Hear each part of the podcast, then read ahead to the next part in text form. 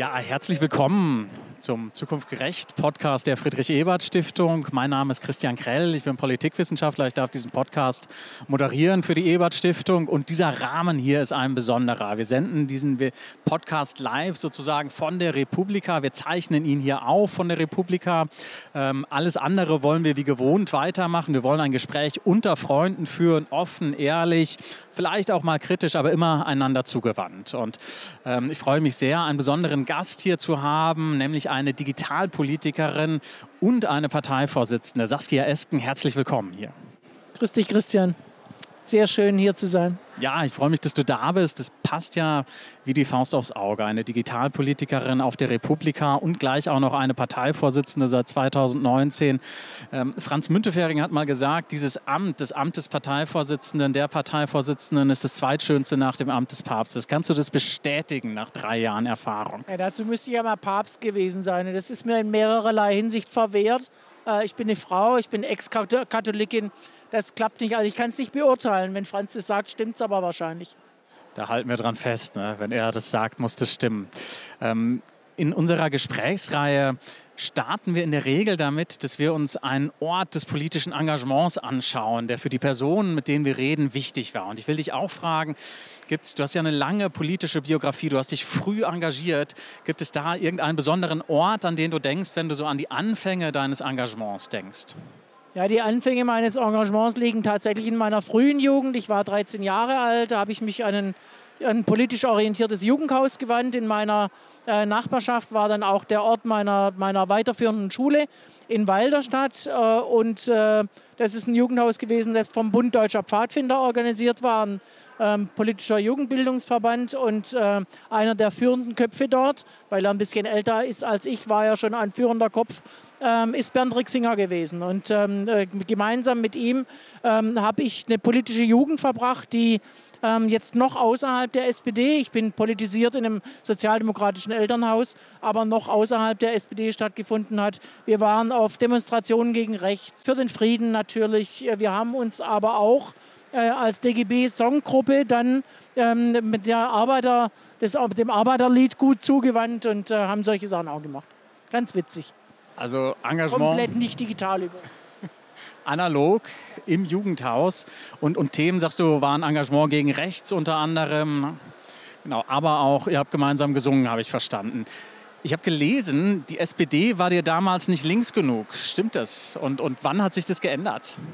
Ja, das, das stimmt ähm, äh, zur einen Hälfte. Also sagen wir mal, der NATO-Doppelbeschluss ist jetzt nicht meiner gewesen. Und andere Dinge, die in diesen Zeiten eben aktuell waren, auch die, die, äh, äh das Festhalten der SPD an der Atomkraft, gegen die wir auch demonstriert haben, was auch richtig und notwendig war, wie wir heute ja wissen und wo wir Erfolg hatten auch. Ähm, aber gleichzeitig ist es auch so, ich habe es gerade gesagt, in einem sozialdemokratischen Elternhaus aufgewachsen, also wenn man sich dann politisch engagiert und die Eltern sind nicht nur SPD-Mitglied, sondern engagiertes SPD-Mitglied, man möchte ja nicht da sich einbringen, wo die Eltern sind. Das, also, ne? Und insofern war das, glaube ich, ganz in Ordnung. Ähm, ich habe dann mit äh, 29 Jahren einen Ort gesucht, wo ich mich für Geflüchtete einsetzen kann. Und das war na, eher zufällig eigentlich der SPD-Ortsverein, weil da gab es keine Pro-Asyl-Vereine äh, oder ähnliches. Ähm, aber ich habe eine politische Heimat, Heimat, bei der SPD auf diesem Umweg gefunden und äh, am Ende ja auch eine politische Karriere und einen Beruf. Absolut. Ja. Seit, seit drei Jahren jetzt Parteivorsitzende. Ich habe dich als Digitalpolitikerin kennengelernt und zwar als Digitalpolitikerin, die jetzt Digitalisierung nicht so versteht, dass wir immer mehr Gadgets brauchen oder so, sondern als jemand, der sagt, da steckt auch so ein, so ein freiheitliches, ein linkes Potenzial drin in dieser Digitalisierung. Wir können vielleicht die Welt so ein bisschen gerechter, ein bisschen freier machen. Ähm, wie, wie, schaust du heute darauf und was kann man vielleicht als Parteivorsitzende, was kannst du als Parteivorsitzende mit diesem Hintergrund bewegen für eine freie, für eine gerechte Digitalisierung? Ja, das ist eine ganz, äh, eine ganz entscheidende Frage, obwohl ich zur Digitalpolitik ähm, sozusagen auch gekommen bin, weil ich den technischen Hintergrund habe, weil ich Software entwickelt habe. Äh, ist der Ansatz dennoch einer, der aus der, aus der, aus der bildungspolitischen ähm, und äh, Orientierungen aus meinem Menschenbild entspringt, ähm, dass ich sage, die Emanzipation des Menschen ist mir ein großes Anliegen. Und äh, natürlich ist der Zugang zum Wissen dieser Welt und natürlich ist der, der, der Zugang auch zu, zu Werkzeugen, die uns befähigen, äh, eine Möglichkeit, äh, Menschen zu emanzipieren. Es steckt aber natürlich ähm, äh, in dem Zugang zum Wissen dieser Welt auch ein Zugang zum Unwissen dieser Welt drin. Ähm, und unsere große Aufgabe als Gesellschaft auch dafür zu sorgen, äh, dass Menschen befähigt werden, die, beiden Dinge voneinander zu unterscheiden, das Wissen und das Unwissen und äh, dass eben diese Freiheiten, von denen ich jetzt gesprochen habe, dass die auch jedermann gleichermaßen zugänglich sind. Und das ist natürlich nicht der Fall. Die, die, äh, das, das Internet und die Kultur des Netzes sind ja entstanden aus so einer emanzipatorischen Bewegung, aber eben auch aus einer, die sehr stark ähm, eine Staatsferne und eine Kritik äh, des Staates und, und allen, eigentlich auch allen politischen äh, beinhaltet hat, diese amerikanische Subkultur.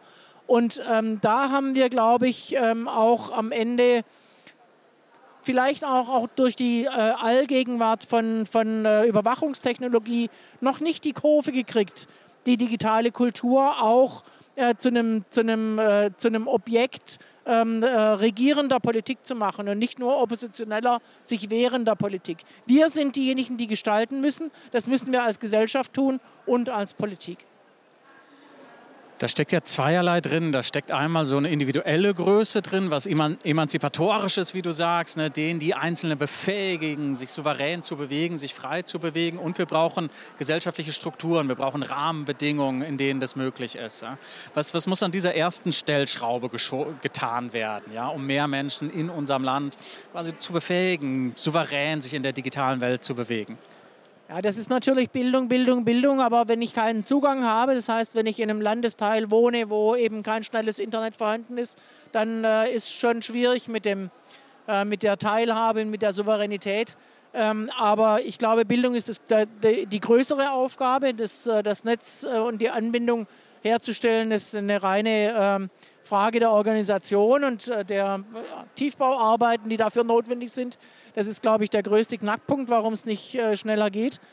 Aber die Bildung eben, äh, die muss eben auch diesen emanzipatorischen Gedanken in sich tragen und nicht jetzt ähm, äh, beibringen, mit, mit, äh, mit Anwendungen umzugehen, möglichst mit denen, die man dann nachher im Beruf auch braucht. Nein, das ist kein Befähigen für Souveränität, sondern das ist Befähigen für einen Arbeitsmarkt und übrigens für einen, den wir noch gar nicht kennen. Was wissen wir denn, was die jungen Menschen in 20 Jahren können müssen? Und deswegen ähm, muss ein Bildungssystem, das vorbereitet auf ein Leben in einer digitalen Welt und befähigt für ein Leben in einer digitalen Welt, äh, eben auch dieses, dieses äh, nicht in die Zukunft schauen können, ähm, mit antizipieren und, und akzeptieren und sagen, wir, müssen in der, wir sind in der Hauptsache dazu da, um kritisches Denken zu fördern, um Kreativität zu fördern, um Kommunikation und Kollaboration, also Bedingungen für neue Arbeitsformen zu fördern ähm, und die Bereitschaft, sich sein Leben lang weiterzubilden immer wieder sich Dinge anzueignen, Kompetenzen anzueignen, aus äh, der Arbeit und aus dem Leben heraus äh, auch Lernimpulse zu beziehen äh, und daraus auch eine Stärkung der eigenen Persönlichkeit. Also, Souveränität ist mehr als nur irgendwelche Anwendungen zu beherrschen, ne, habe ich daraus gehört. Und du hast schon angesprochen, wenn man über diese Strukturen redet, da geht es jetzt nicht nur darum, Glasfaser zu legen, es geht auch um rechtliche Rahmenbedingungen. Ähm, was, was muss da passieren in den nächsten Jahren, um dieses emanzipatorische Potenzial zu heben? Und auf welcher Ebene muss das passieren? Können die Nationalstaaten das schaffen? Muss das weltweit passieren, um weltweite Unternehmen zu regulieren? Und muss das auf europäischer Ebene passieren? Also die, die Vorgehensweise ist eine unterschiedlich bei der Rechtsetzung. Also wir haben die Pflicht tatsächlich auch durch Rechtsetzung ähm, äh, Menschen beispielsweise vor dem Missbrauch ihrer Daten zu, äh, zu schützen äh, oder auch ähm, vor ähm, äh, äh, kriminellen Handlungen, äh, Missbrauch, vieles andere mehr. Und dazu ist es natürlich notwendig, dass wir, wir sind ähm, als demokratischer Rechtsstaat auch gehalten, nicht nur äh, jetzt alleine die, die Volksvertreter mit der Gesetzgebung zu beschäftigen, sondern Menschen auch reinzuholen in die, in die Entwicklung dieser Rechtsetzung, damit sie eben nicht äh, überreguliert, was wir auch an, an freier äh, Entwicklung von neuen Ideen ähm, haben wollen. Äh, und dennoch ähm, kommt es eben darauf an, äh, die Einzelnen zu beschützen. Wir haben in manchen Fällen ähm, eine, eine, ein Voranschreiten eines Nationalstaats gehabt, Ich glaube, dass äh, Deutschland durch die, durch die ähm, Volksbefragungsdebatte äh, relativ früh ähm, zum Datenschutz ein enges, eine enge Beziehung entwickelt hat, ein starkes äh, Bundesdatenschutzgesetz auch äh, entwickelt hat. Äh, die äh, Datenschutzgrundverordnung der Europäischen Union hat dann vieles nachgezeichnet, äh, was da gewesen ist, aber natürlich auch neue Entwicklungen mit beachtet, äh, was dann wiederum, eine, eine Verordnung ist ja sofort gültig und wirksam eben auch dann in ganz Europa dafür gesorgt hat, dass kein ähm, äh, global agierendes Unternehmen mehr sagen kann, äh, euren Flick, Flickenteppich von, von äh, 27, 28 unterschiedlichen Gesetzgebungen, das verstehen wir nicht, wollen wir auch nicht verstehen. Unsere äh, Gesetze, und zwar nicht die in irgendeinem Land, sondern unsere, unsere Gesetze, unser Hausrecht, das reicht für uns. Das geht nicht mehr. Die Datenschutzgrundverordnung ist, äh, ist durchsetzungsfähig. Das heißt also, an vielen Stellen ist es dann notwendig, dass wir eben auf äh, übernationale äh, internationale Regelungen kommen. Ähm, jetzt mit dem, mit dem äh, DSA, mit dem Digital Services Act, haben wir ja auch weit mehr übrigens reguliert, als das NetzDG es vorher, das Netzwerkdurchsetzungsgesetz es vorher getan hat. Aber auch geht es eben um die Regulierung von Hass und Netze im Netz. Ähm, eine ganz wichtige, äh, ganz wichtige äh, Arbeit, äh, denn ohne Regulierung kommen wir an der Stelle in eine Schieflage unserer Demokratie, äh, die ja in Teilen, die nicht aus Versehen entsteht und auch nicht dadurch, dass wir so viele Verrückte im Netz unterwegs haben, sondern da wird schon sehr gezielt auch mit Desinformation und mit Trollfabriken auch aus dem Ausland agiert. Also es geht, wenn man so ein kleines Zwischenfazit zieht, um Emanzipation des Einzelnen, aber es geht auch um die Demokratie letztlich, das höre ich bei dir raus. Ne? Die Frage, wie wir die Digitalisierung gestalten, entscheidet über die Qualität der Demokratie. Ja. Ähm, lass uns noch kurz auf deinen Arbeitsalltag schauen. Ja? Digitalisierung, wir haben ja alle in gewisser Weise in den letzten zwei Jahren da einen Schub erlebt. Wie, wie, wie hat sich das dargestellt in so einem Bundestagsbüro? Also mein Bundestagsbüro war von Anfang an ähm, ein Ort des, des, äh, des verteilten Arbeitens. Das hat damit zu tun, ähm, dass ich natürlich viel außerhalb des Büros arbeite, dass wir aber auch alle äh, Bundestagsabgeordneten ja zwei Büros haben. Eines in Berlin äh, und eines äh, im Wahlkreis. Und die Zusammenarbeit dieser Orte und dann noch mein wechselndes, ähm, äh, meine wechselnde Anwesenheit. Ähm, bei vielen Bundestagsabgeordneten führt es zu einer Art von mobilem Arbeiten, ähm, die sehr, sagen wir mal, kreativ ist, aber Einfallstore für, für Spionage, Manipulation und, äh, und Sabotage bieten. Der Bundestag ist ja 2015 angegriffen worden, wie wir mittlerweile wissen, von, äh, von äh, mindestens mal von äh, russischen staatlichen Stellen unterstützten ähm, Hackern. Ähm, ein gefährlicher, ein sogenannter Advanced ähm, äh, Angriff, äh, kein, kein einfaches ähm, kleines Hackerlein, Wald- und Wiesenhacker, wie manche sagen. Und dieser Gefahr begegnen wir durch höhere Sicherheitsschranken, die dann zu noch mehr Kreativität bei den Abgeordneten führen. Äh, wir, mein Team und ich, ähm, haben uns äh, vorgenommen, an der Stelle zum einen zur Souveränität, jetzt in dem Fall äh, der, der Technologie zu sorgen und beizutragen und zum anderen zu unserer, dass wir souverän agieren können. Wir haben eine eigene Cloud, eine Nextcloud, mit der wir arbeiten, ähm, was sicher ist und eben sehr bequem für uns, ähm, wo die mobilen Geräte auch sicher eingesetzt werden können und äh, sind, sind so ähm, im Lauf der Jahre und der Zusammenarbeit auch äh, zu, einer guten, äh, zu einer guten Art gekommen, wie wir auch Projekte hin und her schieben können zwischen dem einen, der jetzt gerade mal zwei Wochen da ist, dann aber wieder zwei Wochen auf Fortbildung im Urlaub oder in Elternzeit ist und diese Übergabe von Projekten immer wieder bei anderen zu riesen äh, äh, äh Verlusten an äh, Effektivität führen. Und wir ähm, übergeben Projekte relativ einfach, weil wir sie eben in geteilten, äh, an geteilten Orten organisieren. Und das heißt ja auch, dass wir zwar sichere Strukturen brauchen, die müssen aber auch gut funktionieren, damit sie genutzt werden und damit es keine Workarounds gibt. Ne? Das kann man aus deiner Erfahrung, aus eurer Erfahrung in dem Büro lernen.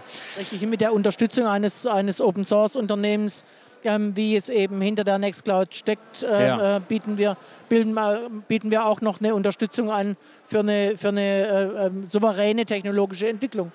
Also Open Source macht, macht, ja, macht ja Strukturen auch in Europa und in Deutschland stark und macht eben äh, äh unabhängig auch. Und wir sind dann nicht in den Häng, Fängen, in den Händen eines US-Konzerns, ne? sondern es gibt hier eine, eine eigene Entwicklung. Die aktuelle Legislaturperiode läuft jetzt ein halbes Jahr. Sag uns, die nächsten dreieinhalb Jahre, was muss passieren, damit du mit der Legislaturperiode zufrieden seid, damit ihr in diesem Team, das du eben beschrieben hast, eine Flasche Sekt Zeit, aufmacht? Ja. Wie viel Zeit hast du mitgebracht? Äh, naja. Wenige Sekunden. Was sind also deine drei wichtigsten Dinge, die ihr erledigen wollt? Jetzt fragst du natürlich doch die Parteivorsitzende und ähm, äh, da sind äh, die großen Räder, die wir zu drehen haben, ähm, ganz bestimmte Kindergrundsicherung. Die Kinderarmut ist in diesem Land ein, ein Zustand, der uns schämen muss. Die Kindergrundsicherung besteht für die SPD immer äh, aus zwei Säulen. Das eine ist die monetäre Leistung, die auch durch digitale Methoden eben direkt äh, an die Kinder, an die äh, äh Bedürftigen gehen soll und nicht auf Antrag, weil wir wissen, dass sagen wir mal, der Kinderzuschlag, den wir heute haben, vielleicht gerade mal von 15 bis 20 Prozent der Eltern überhaupt in Anspruch genommen wird, äh, die den Anspruch hätten. Ähm, und das sind wahrscheinlich nicht mal die, die es am dringendsten bräuchten. Und, ähm, und die andere Säule ist ganz klar das Bildungssystem, das eben für Kinder ähm, eine, eine, eine, sichere Umgebung bieten muss und eine, äh, wo sie ihre Potenziale entfalten können, wo Nachteile ausgeglichen werden, Nachteile der Herkunft äh, oder eben auch des Geldbeutels. Die Bildung und die Chancen und die Potenziale von Kindern dürfen nicht vom Geldbeutel der Eltern abhängen, aber eben auch nicht vom Geldbeutel der Kommune. Das heißt also gleichwertige Lebensverhältnisse. Da steckt ganz viel Musik drin. In all dem ich kann jetzt noch fünf andere Projekte beschreiben. Überall stecken wichtige Potenziale für die Digitalisierung drin. Äh, die ist keine Nische mehr, die irgendwo in einem Digitalministerium abgefrühstückt wird, sondern jedes Ministerium hat da seine Aufgaben zu leisten und überall steckt eine Menge Potenzial. Und wiederum, ne, es schließt sich der Kreis zu, zu Freiheit und Gerechtigkeit. Ne? Das ist deutlich geworden bei deinem Hinweis zu, zu Bildungschancen etwa auch. Die allerletzte Frage, wenn du mir die gestattest. Es gibt in der katholischen Kirche Reformüberlegungen, ja, sie auch weiter für Frauen zu öffnen. Würdest du das Amt der Päpstin noch anstreben, wenn du mit der Parteivorsitzenden durch bist? Oder würdest das du davon wäre, Abstand nehmen? Das wäre natürlich eine, eine Hürde, die dann überwunden ist. Ich bin äh, in jungen Jahren äh, aus der katholischen Kirche ausgetreten. Ich glaube, ich hatte gute Gründe, ähm, aber ich bin auch schon ähm, Vertretern der katholischen Kirche ähm, begegnet, die mir gesagt haben, das lässt sich leicht äh, äh, rückgängig machen. Ich bin mir jetzt nicht sicher, ja. Da okay. müsste, glaube ich, schon noch also, ein bisschen mehr passieren. Okay, also du schließt es nicht aus, aber muss noch ein bisschen was passieren. Ja, genau. Super, Saskia. Herzlichen Dank für das offene Gespräch. Vielen Hat lieben mich Dank. riesig ja. gefreut.